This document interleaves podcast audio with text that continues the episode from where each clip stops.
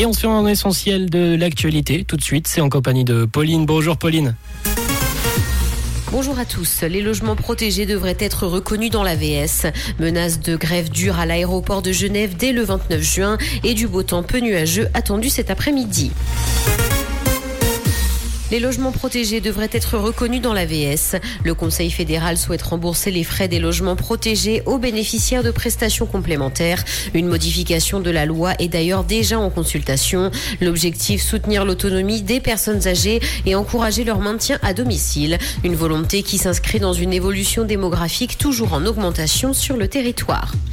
Menace de grève dure à l'aéroport des Genève dès le 29 juin. Le syndicat SSP entend bloquer tout le trafic dans une semaine si la nouvelle politique de rémunération de Cointrain est acceptée par le conseil d'administration. Cette dernière prévoit, selon le syndicat, de supprimer les primes qui représentent parfois l'équivalent d'un 13e mois de salaire. Un millier d'employés seraient concernés et en cas de grève, les activités à l'aéroport seront arrêtées.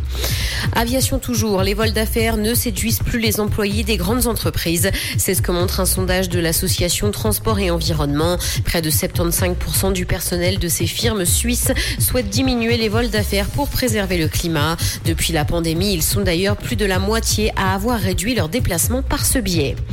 Dans l'actualité internationale, pour Emmanuel Macron, la Russie est une grande puissance de déstabilisation de l'Afrique. Le président français a regretté aujourd'hui que les choix de Moscou ne jouent pas un rôle bénéfique pour la communauté internationale. Pour le chef de l'État, le pays de Poutine s'est mis tout seul dans une situation qui est de ne plus respecter le droit international. Emmanuel Macron s'est cependant dit en faveur de la médiation. Instagram finit par laisser télécharger ses courtes vidéos et ce pour faire face à TikTok. Le réseau de Meta a commencé le déploiement d'une fonction ad hoc pour s'approprier ou partager des réels. Il faudra cependant encore patienter un peu pour pouvoir en profiter. La fonction n'est pour l'heure disponible qu'aux États-Unis sur les appareils mobiles et se limite au compte public. Instagram espère que cette nouveauté permettra d'attirer de nouveaux utilisateurs.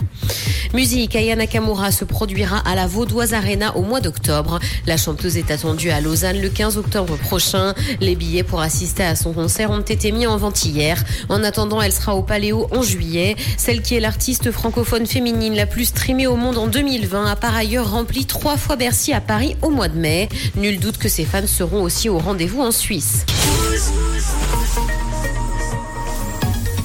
Et du côté du ciel pour votre vendredi, on aura affaire à un temps dans l'ensemble bien ensoleillé aujourd'hui. Quelques nuages cet après-midi qui apparaîtront au niveau des reliefs. Nuages qui resteront assez tranquilles, ne donnant aucune activité. Des températures de saison pour aujourd'hui, assez chaudes en journée, avec euh, des temps un peu plus doux pour euh, ce soir et cette nuit. Minimale 16 à 18, les maximales 25 à 27 et à 800 mètres entre 14 et 23 degrés. Belle